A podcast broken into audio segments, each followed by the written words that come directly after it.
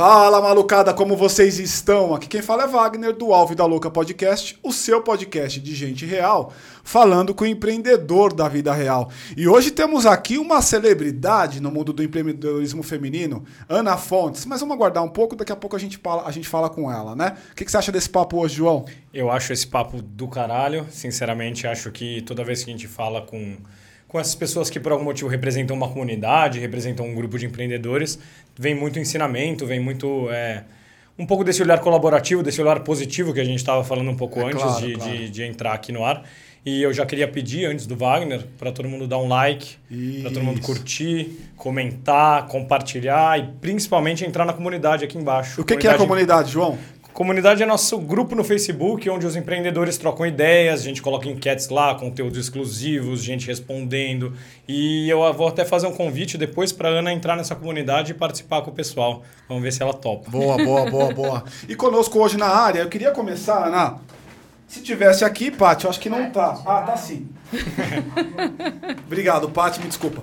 Eu queria começar te dando um presente que você mara. já é uma queridaça da casa aí, você sabe. Roberto estava aqui tietando ela agora mesmo, vocês não estavam vendo, mas ele estava. Então, muito obrigado pela tua vinda. Ai, que demais, pela adoro. participação. Muito obrigada, adoro, adoro caneca. Gente, adoro caneca. Eu também, não sei porquê, mas eu gosto mesmo, cara. Tô pensando em fazer eu, uma coleção, eu inclusive. Gosto, eu gosto mesmo. Eu adoro tomar café em casa com uma canecona, assim, eu sabe? Também tenho, Ainda que seja um pouco só de essa. café. É, é isso aí. É. E o tema que a gente vai tratar hoje, pessoal, é como a gente pode quebrar barreiras e avançar no negócio. Seja você uma mulher, uma empreendedora, seja você um homem empreendedor que está com alguma dificuldade, a gente está trazendo alguém aqui hoje, que é a Ana, com bastante conhecimento desta causa e a gente quer te ouvir sobre isso. Queria ouvir você aqui um pouco sobre como é que você, como é que você criou essa trajetória. E para a gente começar, dá um overview rapidamente de quem é a Ana, por onde a Ana tem andado e a gente entra aqui nos nossos temas. Bom, que bacana. Estou muito feliz de estar aqui, A né? também. Gostoso sair um pouco de casa também. Bom, a Ana é uma mulher nordestina de origem negra que foi criada na periferia de Diadema, numa família de 10 filhos. Meus pais tiveram 10 filhos e foram tentar a vida como boa parte dos nordestinos em 1970, fugindo da seca, que foi uma das maiores que teve na época, e a gente foi parar em Diadema altos e baixos, trancos e barrancos. Imagina, né? Meu pai e minha mãe, mas esse tanto de criança. A gente teve vários desafios na vida mesmo, muita dificuldade, mas a gente foi tocando todo mundo. Eu estudei, fiz comunicação, me uhum. formei em publicidade, foi a minha primeira faculdade, depois eu fiz jornal, jornalismo. Legal. É, eu, eu queria sempre ver os dois lados e da os, força. E os irmãos? os dois lados da força. a publicidade e o jornalismo, né? E os irmãos fizeram o quê? Só para eu entender um pouco da estrutura familiar. Dos dez filhos, Ah. dois faleceram ainda pequenos lá em Alagoas por questões muito simples da seca, falta Uhum. Sim. de acesso. Aham. Dos oito filhos, é, seis tem um que fez economia, outra fez relações públicas, um é advogado. Todos formados. To- nem todos. Aham. Dois, dois não. Três não se formaram em faculdades, mas Aham. tiveram As suas carreiras suas carreiras. Uma irmã, ela era sempre foi empreendedora. Que legal. Ela tem um salão de beleza. Recentemente ela acabou até parando um pouco. E eu tenho dois irmãos que, infelizmente, nos últimos dez anos faleceram Uhum. de causas é, assim. Uma, uma irmã faleceu de câncer, meu outro irmão faleceu de AVC Uhum. há uns seis anos. né? E, e, essa, e esse background de empreendedorismo existia na família? Eu acho que todo nordestino é É, empreendedor, né, cara. Pior que é, né? Daquela geração, então, né? Não, Não. E, eu, e eu posso falar isso com alguma segurança, que meu pai é piauiense e minha mãe é baiana, cara. Então, Tem era- mais nordestino que isso, cara? Não tem como. Eu não conheço mais ninguém que tenha um. que seja o piauiense ou que o pai seja piauiense, cara. Você conhece alguém, João?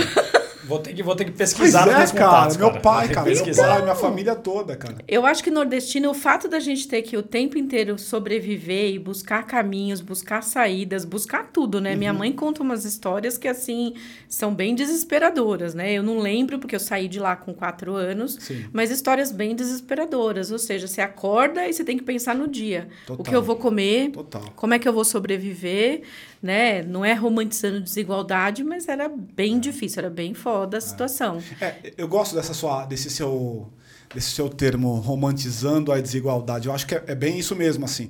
Porque quando a gente começa a contar uma história que pode ter sido triste, para algumas pessoas parece que está romantizando a desigualdade. É isso. Mas quem viveu a desigualdade de fato sabe o que é isso. Ainda que não tenha uma pegada de romantismo na frase. Por exemplo, eu vivi bastante isso. A minha história é toda sobre isso. Uhum. Até um certo momento, depois de um certo momento, eu entendi que a educação mudaria a minha vida, então eu fui é trilhei por ali. Mas eu, eu gosto dessa frase.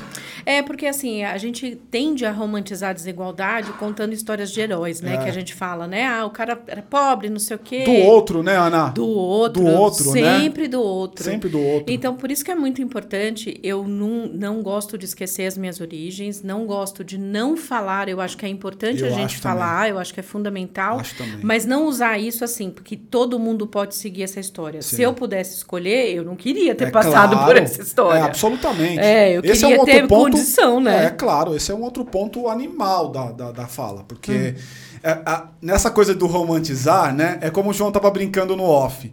Quando a pessoa morre, normalmente ela vira um herói, né? Ela fica mais bonita. Ninguém aí mal. todo Ninguém mundo vai dar reportagem dizendo que ela era vergonha, incrível, né, que era não sei o quê. Agora, uma coisa é você, se tivesse opção talvez eu teria feito. Se, se você me perguntava, se tivesse opção, você teria feito, teria mudado alguma coisa na estrutura da tua família? Teria, cara. Talvez Sim. eu teria morado aqui em Higienópolis, teria feito faculdade em Nova York, sacou? Pois é, é? falaria inglês fluente, é? né? Desde criancinha, eu... não é? é? E vamos é. colocar as coisas em estatística que ficou bem fácil. É triste, mas assim, 20% ali dos irmãos não conseguiram chegar em Diadema. Não conseguiram chegar Exato. em Diadema. Então, esse é o ponto. Então, esse é o ponto.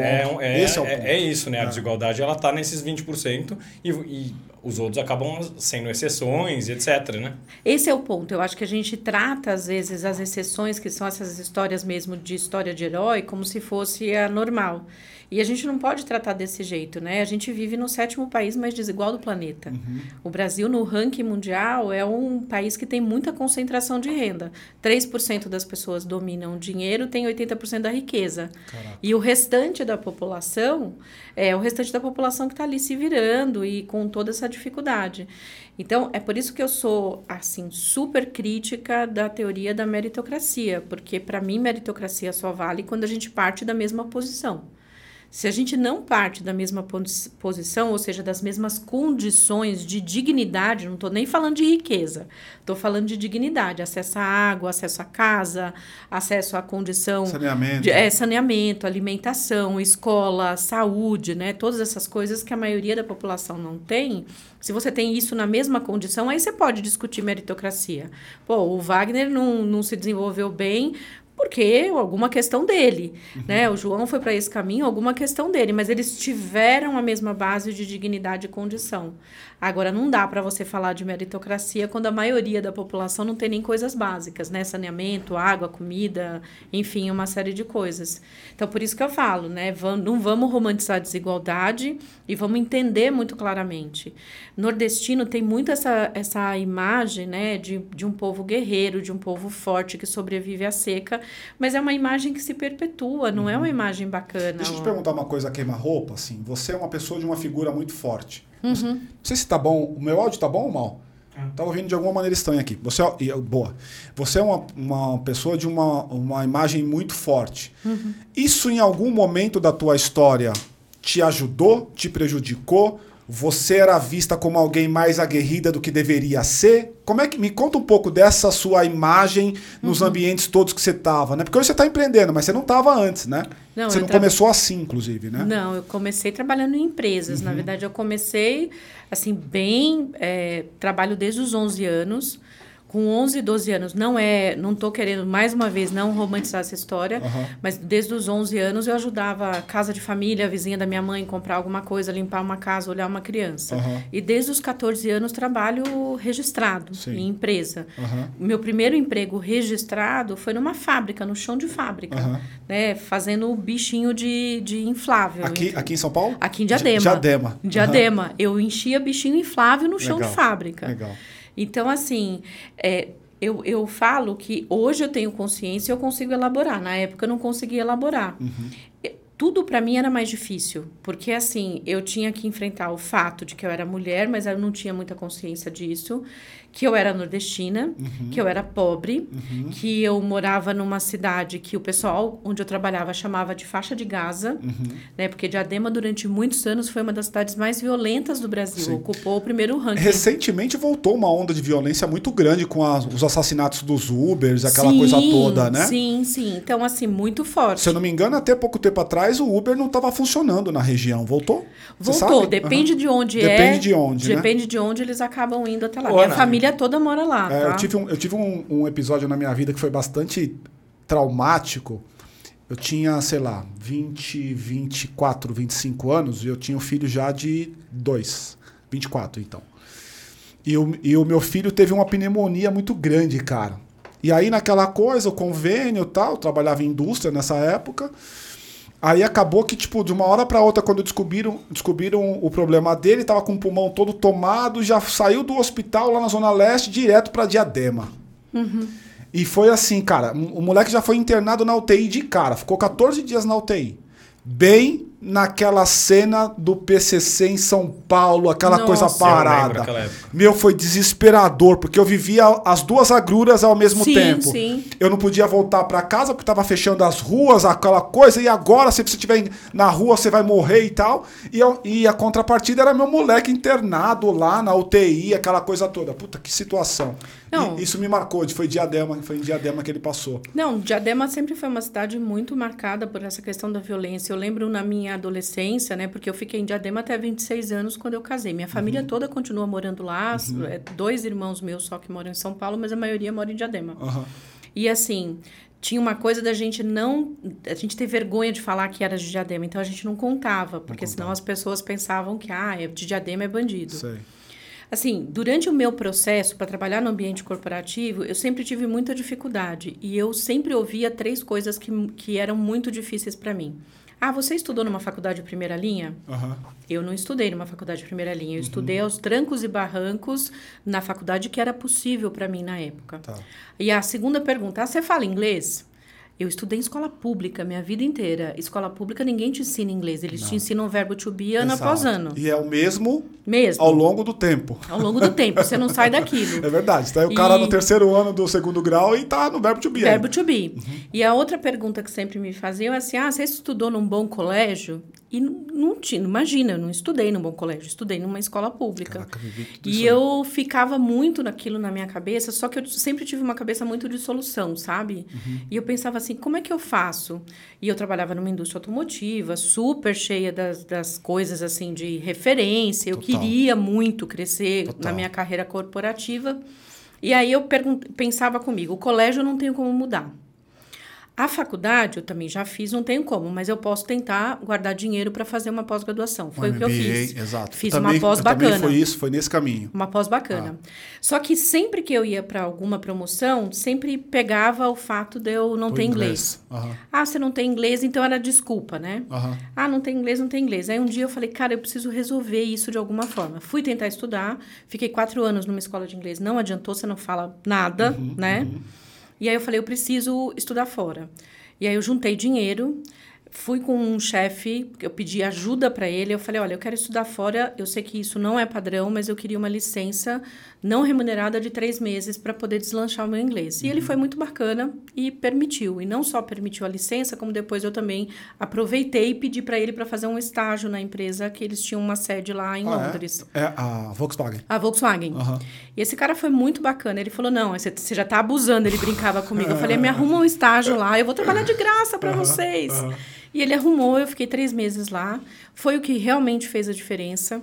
E aí, quando eu voltei três meses depois, suando, né? Porque imagina dinheiro para você. Tava casada inglês. já, né? Casada. Eu Cas... não tinha sem as filhas, filhos. sem hum. as filhas, uhum. mas casada. E o maridão ficou de boa? Ficou de boa. E olha que a gente nem tinha internet direito, então, não tinha Skype. Cara, e coisa, eu ligava né? para ele uma vez por semana. Uhum. Pra falar, ó, tô bem, tô viva, Sim. pode ficar de boa. Ligava chorando sempre, é. porque eu sentia uma é falta, né? nossa. É difícil mesmo. E eu já era mais velha, não é adolescente que, Que você tá, tá querendo assim, só curtir, né? Vou É. ficar na zoação depois nas entre ficar nas aulas. baladas. Exato. Não, eu queria Eu vivi isso. Eu vivi É isso. muito, É. muito difícil. E aí, quando eu voltei, a- voltaram as promoções, né? E eu queria ser promovida. Uhum. E aí, assim, bom, tirei a pós-graduação da frente, então já Tirou tinha o inglês pós, já tinha inglês. Aham. É, o colégio não tinha como resolver, isso era histórico, eu fazia parte. Eu falei, bom, agora eu vou para as promoções.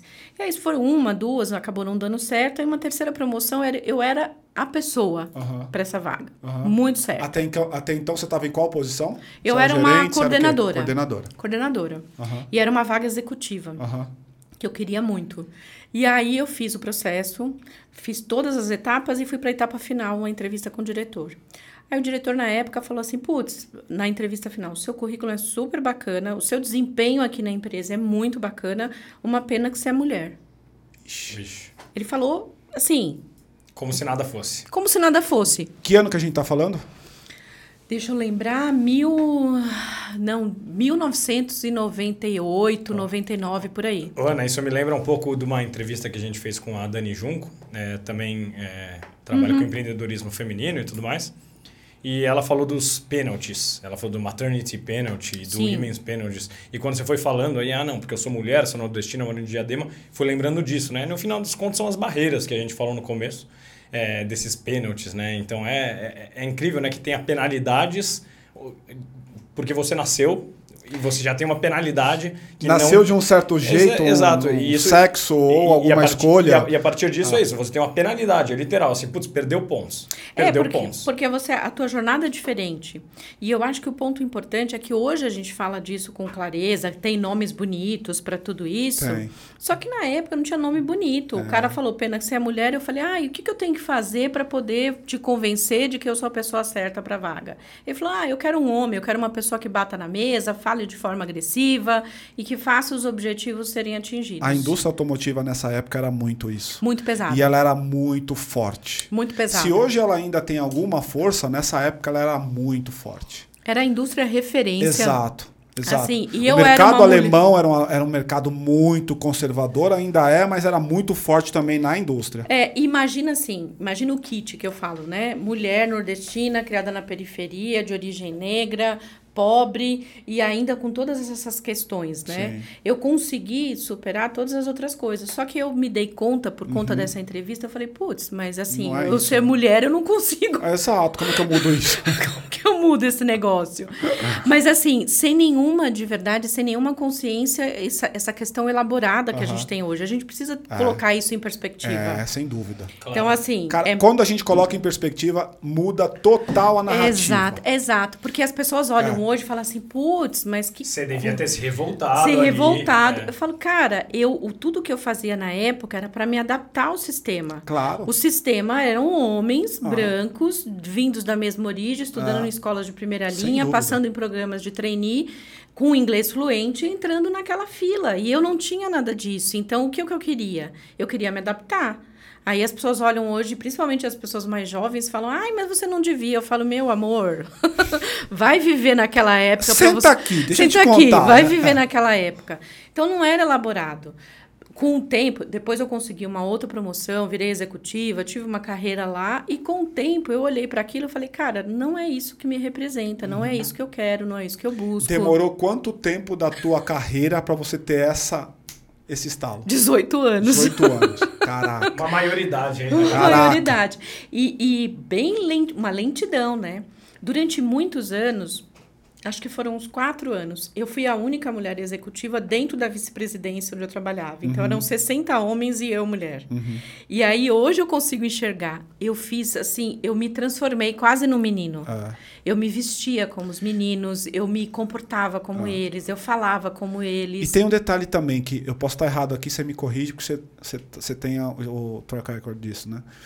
Me parece que na posição que você estava e no tema que você estava, ainda hoje ele é tomado por mulheres. Sim. Por homens. Não é? Não, por mulheres. Por mulheres. Por Re- mulheres. Atendimento a clientes, Ah. marketing. Eu, eu atendo muitas empresas e todas elas, eu estou buscando aqui enquanto estou falando com você, talvez em uma ou outra. É Tô mais lembrando, raro. Estou lembrando aqui da Claro, que não é, mas boa parte das empresas são mulheres. Sim, são mulheres. Porque as áreas que a gente chama de áreas de back-office ou áreas de cuidado, nas empresas, a mai- majoritariamente são mulheres. Exato. É marketing, comunicação, Ah, RH, ah. atendimento a Saque, clientes. ouvidoria. Saque, É. ouvidoria, né? O que não, não teria nenhum problema se essas áreas fossem valorizadas e se as mulheres também ascendessem as Exato. outras áreas É. proporcionalmente. E, e- eu até concordo que sejam mulheres, porque são áreas que a mulher tem um cuidado especial com algumas coisas que o homem não tem, eu acho. São características. É característica. São características diferentes, mas Exato. o ponto é, é que a gente nunca deve estigmatizar a carreira de homem e carreira Eu, de eu mulher. concordo com você. Esse é o grande drama. Hoje, se você olha algumas carreiras, por exemplo,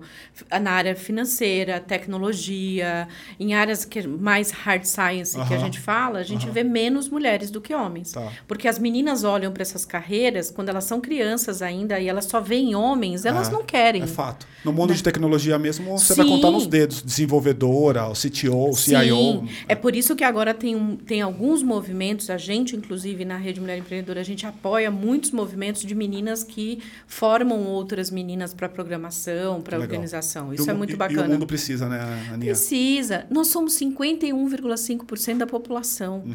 Como é que a gente não pode não ter as mesmas condições, os mesmos direitos e as mesmas oportunidades? Nós não Não, é- somos minoria, né? E se você pensar, assim, de uma forma muito simples, matemática, a gente precisa de mais desenvolvedores. É, ponto. é, ponto. é, precisa claro, de mais precisa, gente. é. Precisa de mais Mercado gente demanda. engenheiro, precisa de Ah. mais gente em mercado financeiro, precisa de tudo isso. Sim, a gente chama de áreas de STEM, né? Que é a sigla em inglês para ciência, tecnologia, engenharia e matemática. Uhum. Agora, o ponto é, esse movimento não é só no Brasil, é no mundo. É no Eu mundo, faro- va- é. faço parte Total. de vários grupos no mundo Aham. que estão tentando incentivar as meninas a olharem para essas carreiras como sendo carreiras possíveis Tá. também. Vamos voltar para a cronologia. Vamos. Aí você estava lá na Volks, aí você se acendeu, e aí? E aí eu pedi Qual foi o demissão. momento do basta? Quero fazer outra coisa. Em 2007 Aham. foi um ano muito emblemático para Ah. mim. Eu já tinha minha primeira filha, estava com cinco anos, eu já estava bem cansada, cansada daquela, daquela lógica. É, empresas multinacionais normalmente trocam quase toda a diretoria a cada três, quatro anos. Fato. Aí você vira fazedor de PowerPoint a cada três, quatro anos, Total. né? Para mostrar quem Ficar é você. reportando o tempo inteiro para a matriz e tal. É, e aquilo estava muito cansativo. Em 2007, eu tomei a decisão internamente, sem conversar com a empresa, de que eu queria sair naquele ano. Uhum. E aí eu fui me preparando para sair. A, a decisão da saída foi em dezembro de 2007. Mas não foi um dia eu acordei e falei, vou sair. Vou sair. Foi porque imagina, eu estava lá 18 anos, eu tinha uma carreira bacana, tinha um salário Você bacana. tinha clareza sobre o que fazer? Nenhuma. Esse é, um, esse é um ponto legal, Nenhuma. porque tem bastante gente que, que consome nosso conteúdo aqui, que ele está na, na- na- na- no momento da jornada que a gente chama de a descoberta do eu empreendedor. Ou seja, eu Uhum. estou me descobrindo empreendedor. Eu estou numa condição parecida com a tua. Ah, eu Sim. sou de uma grande empresa, estou lá há muito tempo, a minha rescisão vai ser um, um bom dinheiro e eu posso empreender com isso, né? Então, essa clareza você não tinha. Não tinha essa clareza. Eu saí com uma grana legal, porque eu estava lá 18 anos, Uhum. Claro. eles tinham toda uma série de benefícios para executivos, foi bacana. Eu não sabia o que eu ia fazer e para onde eu ia caminhar. Eu Uhum. só sabia que eu queria construir alguma coisa que tivesse mais a ver com o meu propósito, com o meu sentido. Sim. Mas nada disso é bonito, assim como a gente fala. Claro. Né, o meu primeiro salto de fé para o ambiente empreendedor foi o Elogio Aqui, que Aham. o próprio Roberto comentou. E foi assim, cheio de erros, porque eu fiz sociedade por amizade, né? A gente não se alinhou corretamente, eu e meus dois sócios. A gente tinha um negócio que era muito para frente do momento que a gente estava vivendo, todo mundo estava falando de reclamação e não de elogio. Peraí, peraí, peraí, peraí. Então, deixa eu só entender de onde a gente está vindo. Você saiu da Volks, você montou um negócio. Eu saí da Volks, fui trabalhar numa outra organização por seis meses. Ah, Pedi, saí dessa outra organização, chegou minha segunda filha, eu falo chegou porque minha segunda filha veio de um processo de adoção. tá.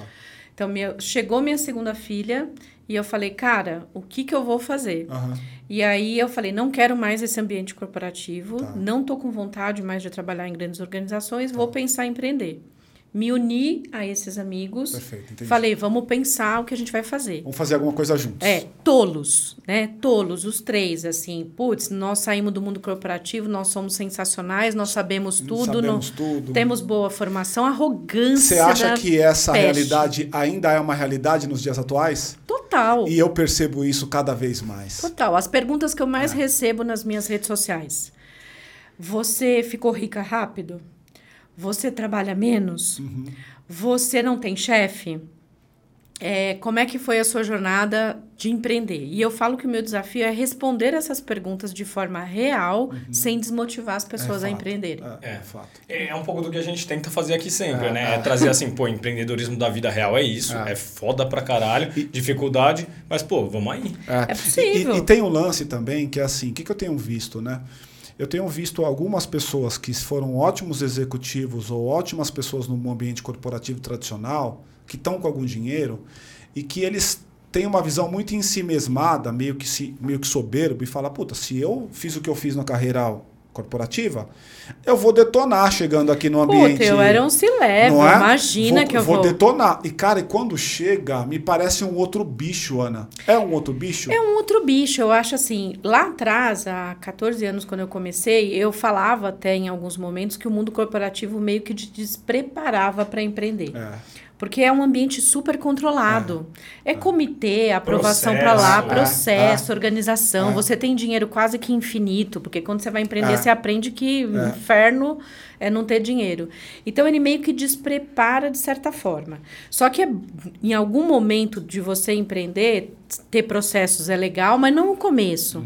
E aí qual é o drama? É que as pessoas não se despem dessa estrutura toda para ir para o ambiente de empreender. Aí querem ter a mesma, o mesmo comportamento numa estrutura nova. Numa É estrutura... um terno que não cabe na pessoa. Que seja, não cabe. Pode ser grande ou pequeno, mas não cabe. Fica... Não cabe. Eu tive um, um empreendedor, não vou falar o segmento nem Nada para não expor Não, a pessoa.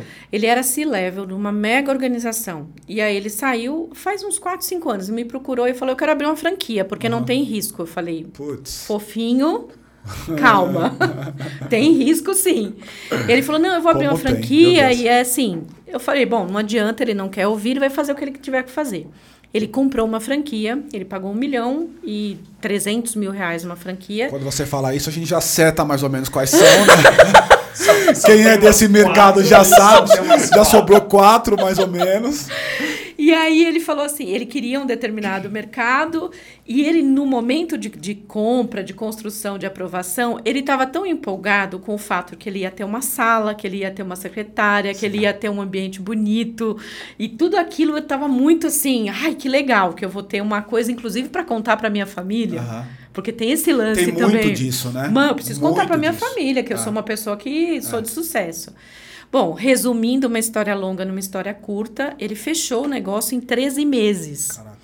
Por quê? Assim, ele não tinha nenhuma experiência na área, ele não ouvia as pessoas, ele era extremamente arrogante, e é meu amigo, tá? Uhum. Extremamente arrogante. Eu falei isso pra ele depois. Eu falei: você foi muito arrogante, você Uhum. não ouvia, você não escutava, porque você estava muito com o fato de que você era um cara fodão, se level, você entendia de tudo e era só pegar os seus ensinamentos e jogar aqui no mundo empreendedor. Não é. Não é, assim, é, é- e não estou falando isso para as pessoas falarem, putz, não vou empreender. Vai, é bacana. Para mim, os dois primeiros anos como empreendedora lá atrás, isso em 2008, 2009, foram os melhores MBAs da minha vida. Em 2008, 2009, me fala dois grandes aprendizados que você teve nesse começo da sua jornada empreendedora. Não faça Tem sociedade clareza? por amizade. Esse, esse é um deles. Esse é um deles. Esse eu conheço É. alguns também. Já É, não faça. Nossa, mas muitos, muitos. É Acho que muito- 80, 90% dos casos. Eu já fiz vários artigos sobre isso. Uhum. Não faça sociedade por amizade. Tem uma série de pontos de atenção que você deve fazer. Alinhar valores de vida. Eu ia te perguntar É. isso. Já, dado que esse é o não, o que seria o sim? Dá algumas características do como é que eu devo encontrar uma sociedade. Uma sociedade. Não tem problema ser pessoas do seu relacionamento. O que você tem que fazer é alinhar claramente as regras do jogo. Perfeito. Esse é o concordo. ponto. Concordo muito. Assim, valores de vida, vocês têm iguais, né? Vocês são complementares em valores de vida? Porque se você pega uma pessoa, por exemplo, que tem conceitos éticos muito diferentes de você, Puta, como eu não vai concordo. rolar. Concordo Vai rolar. demais. Vocês têm que alinhar a vaidade. Isso eu acho que é o principal. antes da gente entrar na vaidade. Porque tem coisa que não combina e não vai combinar sempre. Não. Ainda que você tente, num, num ambiente de societário, te deixar isso de lado, isso acaba sendo maior que a própria pessoa. É muito maior. A figura de linguagem que eu faço é como se fosse essa xícara aqui, ó, sendo olhada lá de fora. Eu vou perguntar para você, tá vazio ou tá cheio? Você Uhum. vai falar, puta, eu acho que tá vazio. Aí o outro vai dizer, puta, eu acho que tá cheio. E aquilo acaba transbordando. E quando transborda, transborda, porque você é aquilo. E pronto. Né? Eu, eu- eu tenho uma, uma passagem bíblica que eu gosto bastante, que é a boca fala do que o coração tá cheio. Então isso transborda. Não tem pra onde correr. O problema é que as pessoas, principalmente nós brasileiros, a gente é muito sentimento, né? É. Quando a gente vai fazer a sociedade. E a empolgação, né? Uhum. Putz, eu- o que eu tenho de histórias nesses 14 anos de acompanhar empreendedores com problemas de sociedade, Uhum. que eu falo, meu, alinha valores de vida, define claramente vaidade, porque a boa parte das brigas que eu acompanho de empreendedores é porque um aparece mais do que o outro e É. aquele que não aparece não gosta porque vaidade. Tem que ter um porta-voz e pronto. Ah. Tem que ser É, definido antes. Tem que ser definido a regra do jogo. E coloca, principalmente quando vocês começam, é duro eu falar isso. As pessoas falam, Ana, mas não dá. Eu falo, é possível. Não Uhum. tô falando que é fácil. Hum. Estabelece, por exemplo, se não der certo, o que, que vocês vão fazer? É, Quando vocês começarem. é. É muito difícil Mal comparando, né? Se nós separarmos Exato. um casamento, né? Se a gente separar, como é que vai ser Como é que vai ser? E, e a diferença é que uma sociedade é um casamento sem amor. É. Né? Porque o casamento ainda tem o elemento Exato, do amor, a sociedade exato. não tem. Ou tem o fruto do, do, do próprio Sim. casamento, que é o filho, que é o elo que te conecta e tal, né? Sim. E um outro ponto que faz as pessoas também se complicarem é o fato de elas trabalharem é, tempos diferentes de trabalho. Aham. Então, assim, um sócio achar que o outro trabalha mais ou trabalha menos. Isso Ferrou. ferrou. Não tem como. E os dois extremos do dinheiro também é um problema. Quando falta dinheiro, né? Quando vocês estão no começo, falta muito dinheiro, e quando vocês estão com uma fase mais legal, que tem bastante dinheiro. As coisas se complicam com a combinação de tudo isso. Então, se você trabalhar bem essa regra do jogo e organizar de fato a sociedade como ela deve ser, aí fica mais. Não é mais fácil, mas fica menos difícil. Tem um caminho pra gente fazer isso, assim?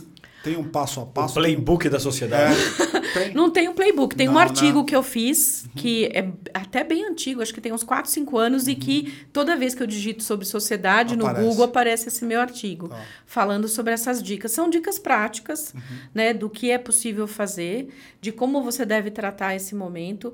Eu não acho que tem fórmula, eu acho que tem recomendações. Tá. Eu acho que isso é muito importante. Tem recomendações. Se eu tivesse ouvido, se eu, tivesse- alguém tivesse me falado dessas recomendações lá atrás, eu não teria perdido os dois amigos, os dois sócios e os dois Os amigos. dois amigos. Né? Porque a gente perdeu, perdeu. Perdeu, Não Deixa eu pular, pular umas etapas, depois a gente volta para a cronologia, mas você é investidora anjo também. Quando é, vem, você está olhando empresas desse tipo, você ajuda a conectar com o sócio certo? Você fala, pô, eu conheço um empreendedor que eu peguei lá atrás, talvez ele seja um bom sócio para você. É um papel do investidor anjo? É um papel também, é conectar, fazer as melhores conexões, principal, por isso que a gente fala de smart money, né? De dinheiro e a inteligência junto.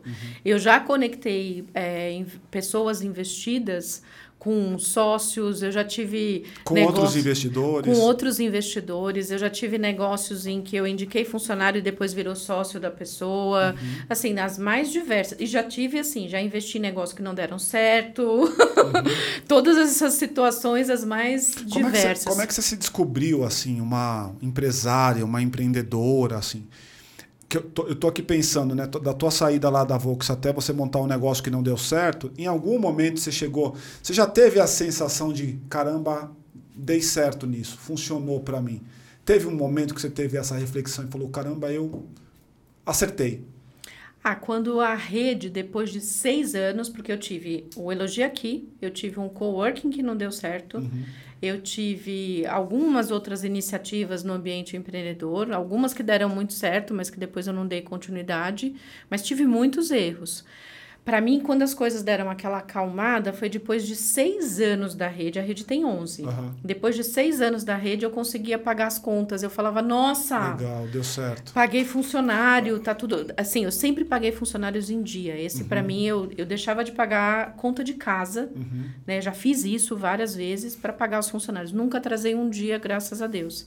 Mas, assim, aquela coisa de pagar com tranquilidade, porque já passei todos os perrengues, É, passa, devendo em né? Tem banco, como. tudo que E você deixa pode eu imaginar. perguntar, nesses perrengues, nessa, nesses erros, esse, o próprio elogio aqui, esse coworking, você se sentia na época mais é, realizada do que na Volkswagen, por exemplo? O, o- a- mesmo o negócio não dando certo, o fato de você estar empreendendo já te preenchia de alguma forma? Ou foi só o sucesso que Ou te deu preencheu? vontadezinha de, puta, poderia estar lá de novo. Não, poderia assim, tá lá a ainda. vontade do estar lá não tinha. O que eu tinha era muito medo, porque mãe de duas filhas, de pagar as contas de casa. Seu marido tem a vida tradicional ou ele, Ele, também empreende tinha a vida tradicional até 2013, acho que 2013, 2014. Ele trabalhava numa outra companhia, numa outra multinacional.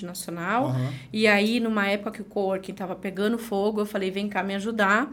E aí ele pediu demissão da empresa e veio trabalhar comigo. E desde então ele está comigo Tá até contigo. hoje. Está comigo até hoje. Mas não era o sonho dele, Não tá? era. E ele fala isso com a maior E clareza. agora já virou. Ah, agora eu acho que ele já incorporou. Já incorporou, né? É, não tem pra onde correr Ele também. já incorporou, porque assim, ele tem a minha idade também, nós dois temos 55 anos, duas filhas. Você se vê como influenciadora, mulher? Eu queria explorar esse pedaço seu, porque quando eu, eu dou um Google no teu nome, meu, você é muito influenciadora, assim. Você é muito influente. E você, é diferente. é- né? Exato, é muito Você influente. é muito influente. É. É. E, e- e outra, me parece que você é uma pessoa muito sexy pro mercado, assim. Existe um certo assédio com relação a você. Como é que isso influencia a tua forma de olhar teus- os teus negócios e o próprio mercado? É, não, não dá um medinho quando alguém vai, vem pedir, falar, ah, quero que você invista em mim só, pô, só porque você é famosa, entendeu? Talvez Eu- não seja isso. Eu morro, assim, eu tenho um pouco de bode dessa questão, não dos influenciadores, porque eu acho que é muito justo, as Sim. pessoas têm as Aham. carreiras delas e tá tudo bem. Aham. Mas eu prefiro, assim, o, o meu maior reconhecimento é quando uma pessoa passa, putz, a sua história empreendedora eh, me inspirou, me ajuda, é da sua história, a partir da sua história que eu quero entender e conhecer você e conhecer seu trabalho. Então, é isso que me deixa feliz. Ter milhares de pessoas nas redes sociais é bacana? É super bacana, eu fico feliz, recebo um monte de mensagem, recebo haters também, tá? Ah, Tenho tem haters vários também? haters, É mesmo? vários. Vários. Quando eu falo de Meninos e meninas? Meninos e meninas. Meninos e meninas. Especialmente quando eu falo das questões de inclusão e diversidade. Tá. Quando eu falo de direitos humanos, inclusão, diversidade, é onde eu sou mais atacada. Tá.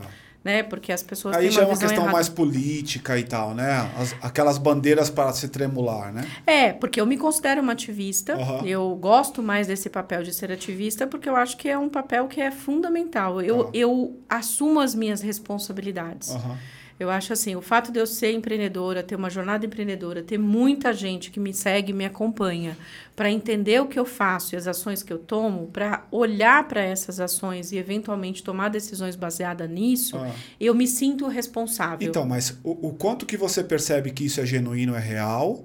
Ou o quanto você percebe que é alguém tentando sentar na pegar uma rabeta na tua carona? e- Sempre vai ter, Wagner, sempre Uhum. vai ter. E tem um monte de gente que fala assim: ah, eu quero ser igual você. Eu falo, não, não queira, porque Uhum. eu, você tem que construir a sua história. É, você pode olhar para a minha história, porque eu- cada história é uma. Né? Sucesso é uma medida individual. O que Uhum. é sucesso para mim pode não ser para você, para o João, enfim.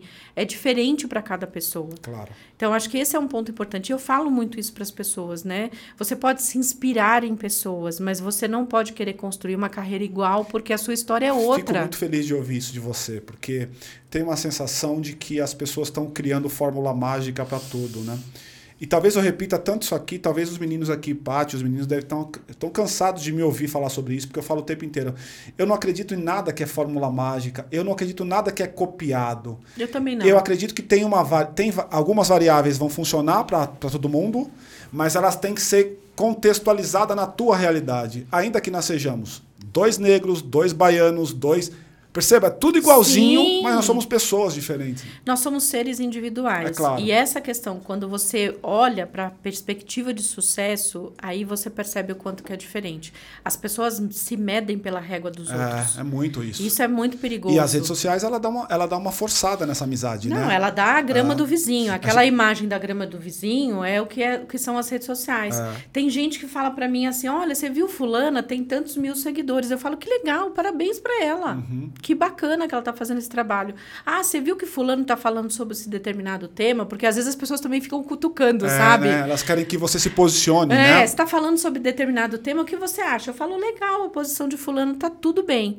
Eu só não lido bem com haters que atacam, por exemplo, uma, duas vezes já aconteceu de, de atacar a minha família, né? De falar assim, ah, eu quero que as suas filhas morram. É mesmo? Aí, Nesse nível? Aí, Aí o bicho pega. aí a, a mãe leoa É, pula, né? Mas aí a gente acha que não precisa nem discutir porque é crime, né? É, é crime. exato, É. já é crime. Não, né? e eu escrevo limite, lá, é. é crime.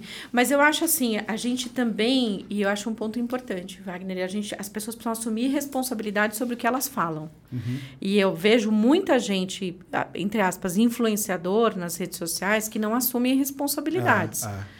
Né? Porque querendo ou não, gostando ou não, as pessoas estão te ouvindo. É. Então, seja responsável, sabe? Uhum. Saiba falar com, com, com correção dos assuntos e com ética. E daquilo que você não entende, não fale. É. Eu- isso é uma coisa também que Isso é difícil a gente pro fala pessoal, né? demais, demais isso. É, o cara, eu- quando chega num certo nível em que ele tem, sei lá, quantos milhões de seguidores, me parece que ele se dá o direito de falar sobre qualquer, todo e qualquer tema. Não- Ainda que ele não tenha o mínimo de profundidade naquele tema. Ele acha que se ele der um Google e ler lá um parágrafo do Wikipedia, ele já se tornou um, um sábio naquele assunto. Então, ele nunca consegue responder uma pergunta derivada, porque para ele não existe derivada, é tão superficial que é aquilo que está escrito no Wikipedia naquele parágrafo que É o próprio aí. Google te traz. É isso aí. É foda isso. Não, você vê influenciador de comida falando outro dia, nem, nem enfim, Aham. falando sobre TDAH. É, então, Pelo amor de Deus. É. Você vê influenciador de lifestyle falando sobre racismo. pois é. E aí eu falei, peraí, como assim, né? E falando equívocos, Exato. né? Porque se tivesse falando E eventualmente minimamente... alguém que nunca viveu racismo na vida. Pois Não é. sabe nem como é que é isso. Pois é, Porra. então eu acho que isso é muita responsabilidade. E eu, Eu tenho o maior também. cuidado quando as pessoas criticam, e sim, todo mundo que está na vitrine vai receber crítica. Eu vou lá, eu Você se reflito. preocupa? Você se preocupa com Preocupo. isso? Você dá uma olhada todo dia para saber o que estão falando todo de dia, você e tal? Uhum. Todo dia. Eu me preocupo sim, porque eu acho que a preocupação tem a ver com responsabilidade. Claro. Se você não quer essa exposição, então você não se exponha e você não precisa assumir responsabilidade. Fecha, fecha as redes. Fecha as redes sociais. É, hoje, te- ontem, hoje, tem um caso muito sendo muito discutido, porque tem um veículo de comunicação, a Folha, que determinou uma coluna lá para um cara que é racista. Né? E o cara fez uma coluna muito ruim, assim, das coisas que são mais doídas. E um outro colunista, que é o Tiago Amparo, que é um cara queridíssimo, maravilhoso, fez uma coluna meio que rebatendo. E na resposta, ele coloca lá nas redes sociais dele que ele está fechando por alguns dias as redes sociais porque a saúde mental dele não tá boa. É, dada assim a força que tem as críticas das pessoas. Então a gente tem que estar Não, muito isso, preparado. isso impacta. Não tem Claro, como, não, são não tem pessoas como também, dizer né? que não impacta. Impacta. A gente está sempre olhando lá os comentários para ver o que estão falando e tal. Por mais que você tente se colocar numa posição de que, ah, que legal, um feedback, todo feedback é importante, aquilo te impacta de alguma maneira. Você ia perguntar? Eu, é, é, não, eu ia mudar um pouco a, a roda do assunto aí, mas eu queria saber, porque aqui a gente sempre está falando do, do empreendedorismo que vai além do startupeiro, vai além da tecnologia art tech. É, eu queria entender. Na Rede Mulher Empreendedora tem esse tipo de empreendedorismo? Você olha para esse também, que às vezes não é um empreendedorismo do investimento anjo. Tá. E nesse sentido eu queria saber também se quem, quem que está fomentando isso? Porque a gente vê os anjos fomentando o ecossistema de startups. Eles são os grandes fomentadores, fazendo isso que você falou, conexão com dinheiro, né? Que é, porra, é, é o que precisa ali naquele começo, né? É, existe alguém fazendo isso para os pequenos negócios que não vão ter poder de escala, não vão repetir, não vão crescer e atingir o Brasil inteiro, a América Latina? Tem alguém ajudando, é, principalmente as mulheres? É isso que eu Nossa! quero saber. A Conta Rede, mais Mulher, sobre isso. é, a Rede Mulher Empreendedora tem 11 anos, né? Desde a existência até hoje tem 11 anos. A gente já impactou mais de 6 milhões de mulheres no Brasil inteiro e algumas, inclusive, brasileiras fora do nosso país.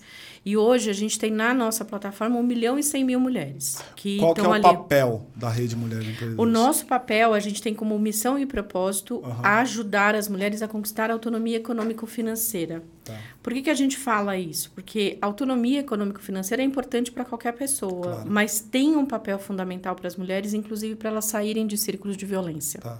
Né? É fundamental a mulher ser dona do próprio dinheiro, gerar a própria renda, porque com isso ela consegue sair de relações abusivas com menos dificuldade. Essa Não é- é só isso, tá? Essa é a persona que você tem lá? Essa é a persona que a Essa gente você tem, lá. Então, se olhar para um, pra um volume bem grande das pessoas que participam, é esta pessoa. Esta persona. Aham. A gente tem nessa 1 milhão e 100 mil mulheres na rede, a gente tem uma pequeníssima parcela de mulheres que são de startups, a gente tem uma pequena parcela de mulheres que têm negócios acima de 3 milhões de reais ano, e a gente tem a grande massa, que são mulheres, sim, essas que precisam gerar renda, porque 40% dessas, a principal renda da casa é, a dela. renda que vem do negócio, Tá. Do negócio dela. Essa pessoa tem formação, não tem? Me dá um pouco do panorama de quem é essa persona para eu entender, para eu ir formando aqui na minha cabeça. Essa pessoa é uma mulher de 30 a 40 anos. 30 a 40? É de 30 a 40 anos, das mais diversas origens e Tá. condições. Ela é casada, Tá. ela tem filhos. Tá. Ela, uma parte significativa delas vivem no que a gente chama de vulnerabilidade social, Uhum. ou seja, não tem acesso a muitas informações, não tem acesso à capacitação, a conteúdo. Uhum. Então é o trabalho que a gente faz para elas. E essa mulher, ela precisa muito da renda para poder conseguir melhorar a condição de vida da família e dos filhos e tudo mais. E o marido dela faz o quê? O marido dela, normalmente, é o companheiro dela, marido, Aham. ou qualquer situação que ela tenha. Ele é também um trabalhador, uma pessoa que ou vive do trabalho assalariado ou vive em De algumas bicos. medidas de bico ou trabalho Tá. informal, que Tá a gente bom. chama. E aí, assim, as rendas ali são complementares. Tá. Então, a maioria das mulheres da rede estão nesse perfil. É, hoje, no Brasil, tem pouquíssima gente fazendo o que a gente faz. Tá. Porque a gente entende, como o João colocou, que empreendedorismo não é só o empreendedorismo de alto impacto, não é, só o empreendedorismo de startup. Uhum. Na verdade, o empreendedorismo de startup é 0,01% dos empreendedores no nosso país. Claro. E 99% das pessoas que empreendem no nosso país empreendem por necessidade, por Deixa eu dificuldade, por alguma questão. coisa. E eu já passo para você, tá, Paty? É, essa, é- é- esse lar, e aí pensando na estrutura familiar, tá? Não vou aqui dizer se é homem, mulher, nada. Tô pensando numa estrutura familiar. Esse lar é forte? Assim, pela tua experiência com esse 1 milhão e 100 pessoas que você tem lá, esse montão de gente, essas mulheres todas, esse lar é forte? Como é que é essa estrutura, assim? Esse lar é forte, mas esse lar ele tem um peso muito alto para a mulher. Tá. Um peso Mais nas- para mulher. Mais para a mulher. Ele Aham. tem um peso muito alto, sem dúvida, muito mais para a mulher. Tá. 80% do cuidado doméstico com a família, com os filhos, com o idoso e com os doentes ainda é de responsabilidade das mulheres. mulheres. Então, mesmo ela empreendendo, ela tem que ir lá ficar cuidando da casa, dos filhos, da família e de toda essa situação. Claro. Não estou falando que isso é certo, estou falando que isso é a Não, realidade. ok. É isso que eu tô buscando mesmo. Essa Tá. é a realidade. Só que isso tem um peso muito forte de culpa, saúde mental, saúde física, saúde emocional, uma série de questões. Você podia explorar mais a culpa? A culpa tem a ver com o fato de que as mulheres, né, antes da Revolução Industrial e antes da gente conseguir ascender ao mercado de trabalho, as mulheres era, coloca, eram colocadas num lugar que era o lugar de cuidado. Aí a gente veio para o ambiente do trabalho e para o ambiente do negócio, só que a, a outra parte continuou junto com a gente também. A gente continuou tendo que cuidar do filho, da família, da casa e de tudo mais. É a culpa pela ausência, então. É a culpa pela ausência ou a culpa de achar que não está dando conta. E o que a gente fala é que as mulheres não precisam dar conta, porque essa responsabilidade tem que ser só dela. É compartilhado, né? Tem que ser compartilhado. Saquei, As sim. mulheres, a maioria, falam até hoje, mesmo a gente batendo nisso constantemente. Ah, o meu, que meu, eu, eu tô feliz porque meu marido me ajuda. Uhum. E a gente fala, não, o seu marido não ajuda. Porque quando você fala que ele ajuda, significa que a responsabilidade daquilo é sua uhum. e ele está fazendo uma gentileza. Uhum. Quando você fala, o meu marido divide as tarefas comigo, parece semântica, mas não é. Não, total, muda Porque total muda, inclusive, a muda carga a relação, mental né? da, da, da, da, responsabilidade, né? Deixa, acho que a Paty quer fazer uma pergunta. Manda bala, Paty.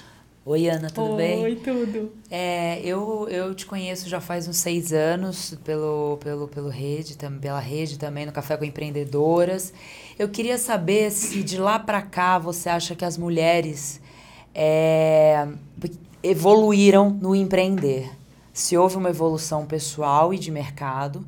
Porque eu lembro que você falava várias coisas muito interessantes ali, provocativas, como ah, gente, na hora que vocês conhecerem alguém, né, fazer networking não é ficar falando da sua vida e depois você lembra, ah, eu tenho um negócio, né? Então eu queria saber se você acha que as mulheres, é, qual, é, como é que está o nível de maturidade de negócios e o que, que falta ainda para ser melhor do que você se melhorou bastante para ser melhor e o que, que não tá bom ainda? Nossa, Paty, uma pergunta ótima. Assim, muitas coisas evoluíram. Eu sou otimista, como qualquer empreendedora assim, evoluiu essa questão do networking, né, de construir redes de relacionamento. A própria rede é um exemplo disso, são mulheres ajudando mulheres numa irmandade feminina. E o networking passou a não ser aquela coisa meio com medo, porque as mulheres iam para o evento, elas entravam no evento até com um pouco de receio. Então, hoje você vê, né, quando a gente podia fazer eventos presenciais, você vê a relação, o carinho, o olhar dessas mulheres entre elas. Então, o evento passou a ser uma coisa mais naturalizada. A gente tinha mulheres que falavam assim: "Ai, meu marido não gosta que eu vá em evento à noite". A gente falava: "Meu Deus, né? Como assim?" Agora a gente já não ouve mais tanto essas coisas. Então, isso evoluiu evoluiu também no sentimento dela de pertencimento ao negócio. E explico isso. Lá atrás, você perguntava para as mulheres o negócio, sobre o que ela estava empreendendo, ela sempre falava do negócio como se ela não fosse empreendedora, uhum. como se aquilo fosse uma coisinha, uhum. o meu negocinho, a minha coisinha, o meu isso. E hoje não, a gente trabalha muito essa questão da autoconfiança e da autoestima, que para nós mulheres é muito fundamental. Né? Nós somos julgadas por tudo o tempo inteiro.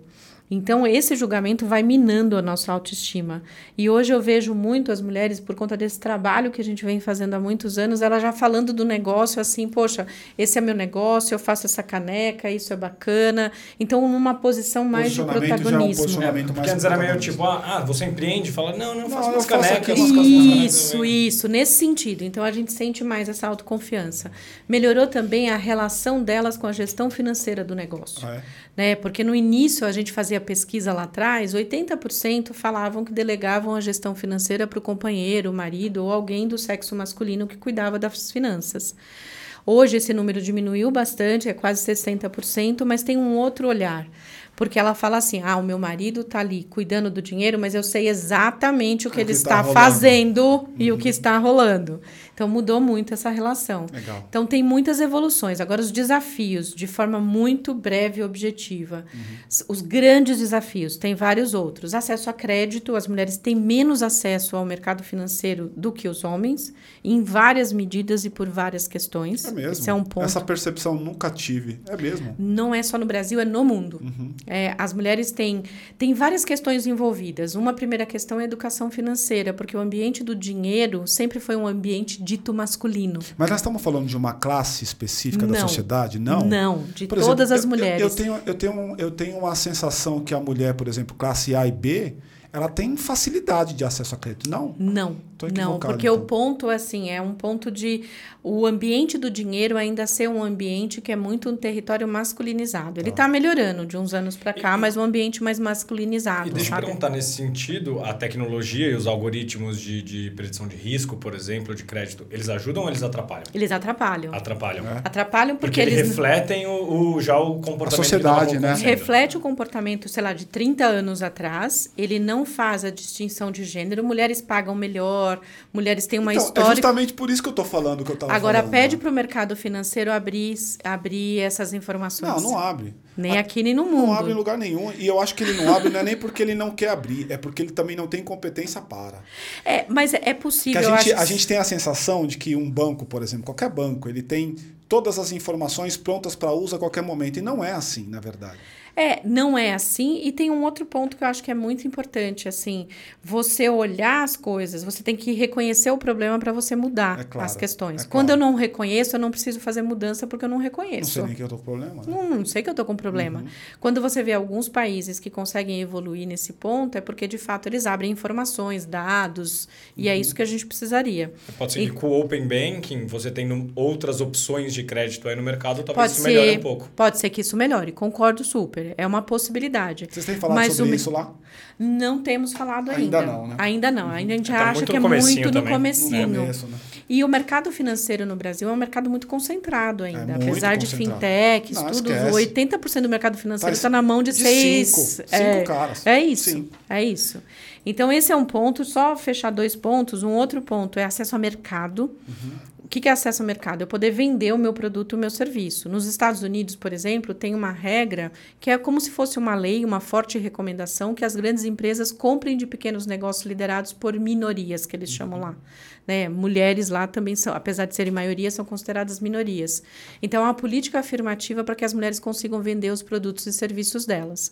Então, esse é um segundo ponto. E o terceiro ponto são redes de apoio. Não é rede como a rede. É ter creche, para que as mulheres possam dar conta né, de, de ter os filhos sendo bem cuidados. Ter a infraestrutura básica. Exato, né, de cuidado para poder ela conseguir andar. Tem outras coisas, mas olhando em linhas gerais, eu acho que esses são os mais importantes. Paty, depois você me fala como é que a gente tá no tempo, porque eu não quero estourar por causa da própria Ana, mas eu tenho que te fazer uma pergunta que eu tô, eu tô com ela aqui, né? Você me parece alguém que é, pra Paty mesmo já ficou claro pra mim, que é alguém que é meio que. Vou usar esse termo por falta de outro. É um Tá. ídolo, porque a- as pessoas se espelham em você no que diz Uhum. respeito a essa força que você representa da- do, do- do empreendedorismo feminino. Existe alguém que se te ligar e falar assim, Ana, você tá fazendo cagada, você vai parar tudo para ouvir? Tem alguém que você que tem esta posição para você ou alguém? Tem vários alguém. É? Vários alguém. A Luísa, que é uma amiga querida, que eu convivo com a Luísa desde 2012, 2013, eu já nem lembro mais. A Luísa Helena Trajano, Aham. que é dona do Magazine Luiza e presidente do conselho do Magazine Luiza e do Grupo Mulheres do Brasil. Eu convivo com ela há algum tempo e volta e meia eu peço conselho para ela. Tá. E se a Luísa me ligar e falar, ó, isso que você está fazendo não tá legal, eu com certeza Legal. vou avaliar e parar para pensar. Mas não só ela. Por exemplo, eu tenho uma, uma, duas conselheiras, né? Eu tenho várias pessoas que são conselheiras. Eu vou citar nomes, eu vou apanhar depois. Legal. Mas assim, a Maria Rita Espina, que é a diretora da Anjos do Brasil, cara, se ela me ligar e falar qualquer coisa, ou eu ligar para ela e falar qualquer coisa, tem essa mesma reação. Legal. E a Júnia Nogueira de Sá, que é conselheira da rede hoje, tem a mesma relação. Não, eu, pergunto porque é- essa figura é importantíssima, porque Sim. senão a gente se veste de nós mesmos, né? Especialmente quando a gente ganha um certo tamanho no mercado, né? Isso. Então a gente acaba olhando pra gente como um super-homem, como muito É- forte é bom e tal. saber que tem alguém é aqui, importante saber que tem alguém ou alguma barreira que eu tenho que falar, putz, caguei. Calma lá, né? E eu acho muito importante isso, porque eu vejo muita gente meio que se perder um pouco, até que a gente brinca, né? Se perde no personagem, Uhum. exatamente porque não, não tem essa Exato, visão. é por isso que eu te pergunto. É, não tem essa visão. Eu percebo sabe? isso nitidamente em algumas pessoas, assim. A É pessoa isso. perdeu a estribeira, parece que ela ficou totalmente, sabe? Assim, deslumbrou, né? É. Aquela coisa meio de E, deslumbramento. e- e- e o dinheiro faz isso, né, Aninha? Faz isso. Faz isso demais, assim. O Porque eu vejo dinheiro, gente ganhando verdade- muito dinheiro e que se coloca nesta posição. Mas eu vejo também gente que tem muita visibilidade, mas não tem tanto dinheiro assim. Uhum. Aparenta ter dinheiro, mas tem mais visibilidade do que dinheiro e acaba meio que se perdendo no personagem. Isso, eu acho muito O preocupante like isso. paga a conta? Like, like. Eu tenho uma amiga nossa, a Fernanda Nascimento, que é uma figura. Ela fala assim: você ter like é ser rico no banco imobiliário. É verdade. E é exatamente É, é isso, é, verdade. você ser rico no banco É, imobiliário. Para mim, o que paga a conta, e para mim é assim, é você ver de verdade o recurso, você trabalhar para produzir, para ajudar outras pessoas. Eu tenho um negócio de impacto social, Uhum.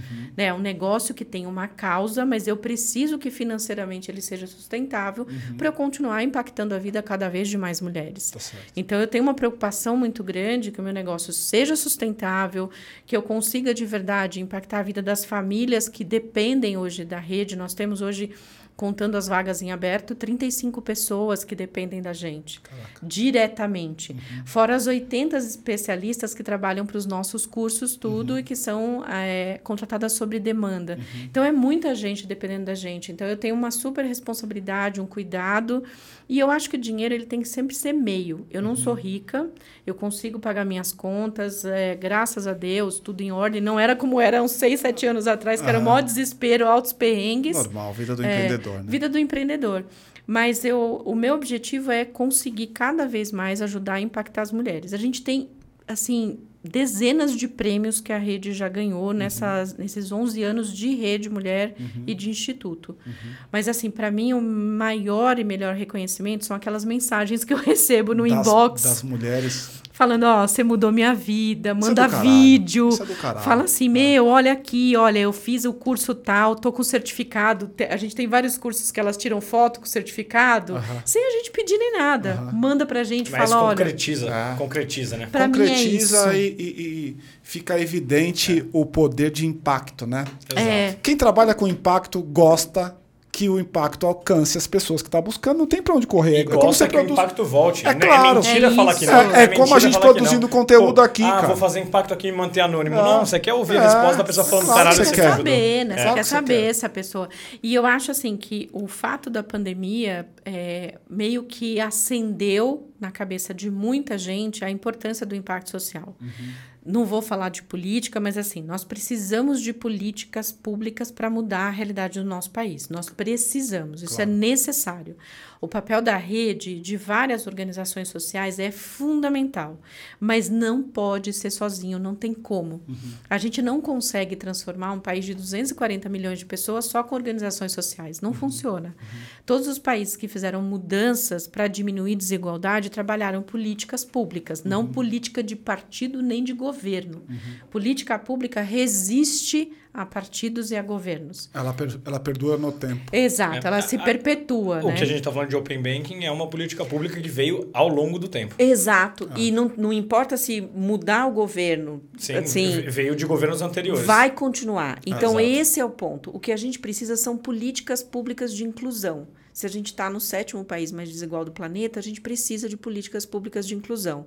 Organizações sociais, e eu sou muito crítica, né? eu sou uma empreendedora social de uma organização social que trabalha há 11 anos tentando ajudar as mulheres das melhores formas. Mas eu sou muito crítica, inclusive nas redes sociais, porque eu cobro política pública. Eu faço o meu trabalho, mas eu cobro política pública, porque uhum. eu acho que não adianta só você, por exemplo, tentar combater a fome com uma organização social, como às vezes a gente faz campanhas contra a fome também, principalmente nesses momentos que a gente está vivendo, mas não não cobrar política pública, sabe? Sim. Porque eu acho que você está fazendo meio remendando as é, coisas. É. Que, você, precisa... você tem que ir para causa raiz, né? Exato. O Esse lance é o aqui é de causa raiz. É causa raiz. É. E assim, isso não invalida nem inviabiliza o trabalho que a gente faz. Claro. Claro. Mas você imaginar um país de dimensões continentais, com 5.600 municípios, com realidades tão diferentes, não dá para você achar que só a gente, só uma organização social, mesmo que sejam milhares de organizações sociais como a gente tem, vai conseguir mudar. Claro. A gente tem um papel, mas claro. a gente precisa de política pública. Ana, existe algum item, alguma mensagem que você queira passar que eventualmente a gente não abordou aqui? Quero te abrir o microfone para isso, sim. Ah, que coisa boa.